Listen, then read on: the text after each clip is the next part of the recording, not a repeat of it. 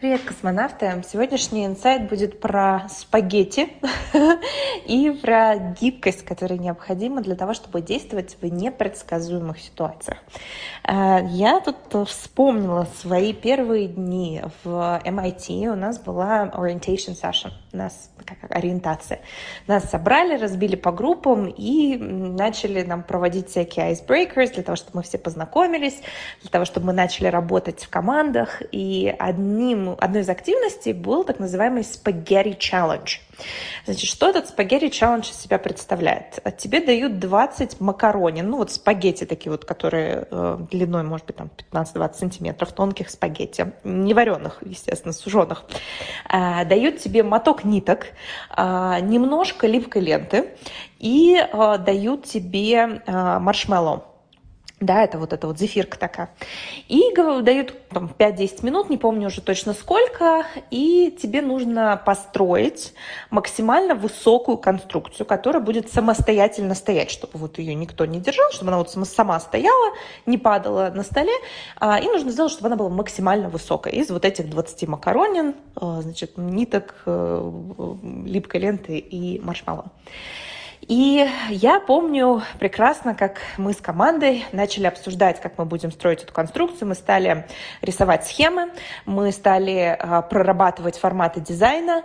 А, то есть у нас, в общем, пошел такой брейнсторм а, с, с, значит, на ватмане, с, там, с вариантами конструкций. А, мы пытались рассчитать нагрузку. Ну, в общем, короче говоря, подошли к этому по-серьезки.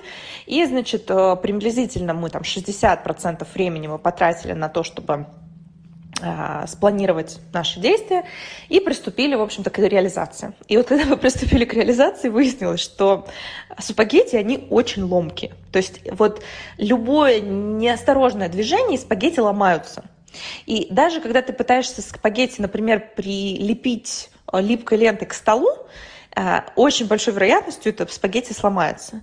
Она вообще никакую нагрузку не выдерживает, ни черта. И э, чтобы конструкция стояла вот тут твердо, в общем, короче говоря, все наши планы, все наши схемы, все наши чертежи оказались абсолютно несостоятельные, потому что мы, естественно, до этого никогда не имели дела с э, подобными конструкциями, не знали, насколько у спагетти высокая прочность и насколько легко она ломается. Ну и поэтому, естественно, все это, вся эта красота у нас э, получилась, наверное, высотой в полторы спагеттины максимум. Э, и причем мы были не одни, практически все ребята во всех группах. Причем чем более а, продвинутые были группы, то есть чем больше там было инженеров, чем больше там было таких вот людей, которые могли все сесть, рассчитать, спланировать, тем больше количество проблем таких возникало. То есть а, очень часто интеллект в, это, в этих вопросах мешает, потому что ты пытаешься вот этот наполеоновский план свои, долгосрочное планирование, а, и ты при этом действуешь в незнакомой ситуации, где ты не понимаешь свойства системы, ну, в частности, этих спагетти, и поэтому ты не можешь э, предсказать результаты, а тем не менее занимаешь кучу времени планированием, которое ни к чему не приводит. И я узнала, что самые лучшие результаты в этих спагетти челлендж показывают школьники, причем младшие школьники в среднем, а самые худшие результаты это вот как раз-таки MBA студенты, инженеры и так далее. В общем, это с одной стороны смешно, с другой стороны это важный урок, потому что в жизни мы тоже действуем в непредсказуемых обстоятельствах, в нестандартных обстоятельствах. И коль скоро это так, мы вынуждены а, предпринимать а, действия, что называется, на ходу. Вот как те самые ребята-школьники, которые а, действовали по, по ходу обстоятельств. Они не пытались наперед струк, создать структуру идеальной этой макаронной башни, они действовали вот методом проб и ошибок.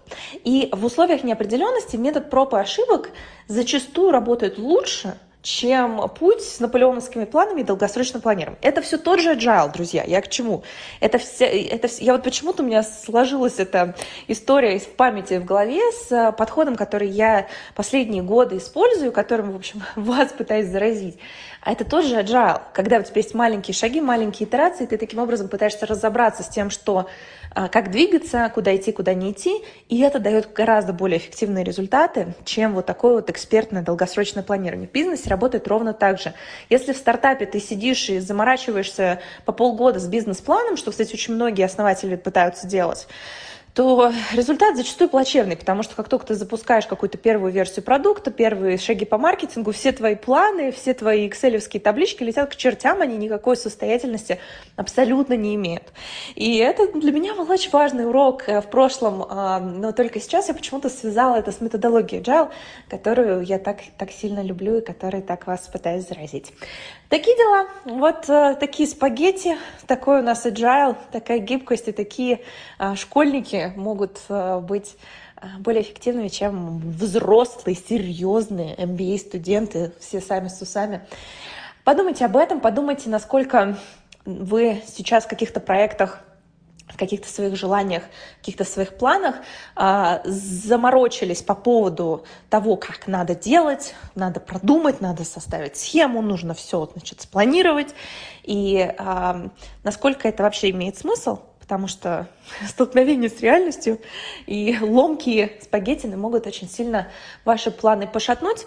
И, может быть, вы просто пустую тратите время. Подумайте об этом, друзья, и обязательно поделитесь своими мыслями в комментариях. Обнимаю вас, мои космонавты.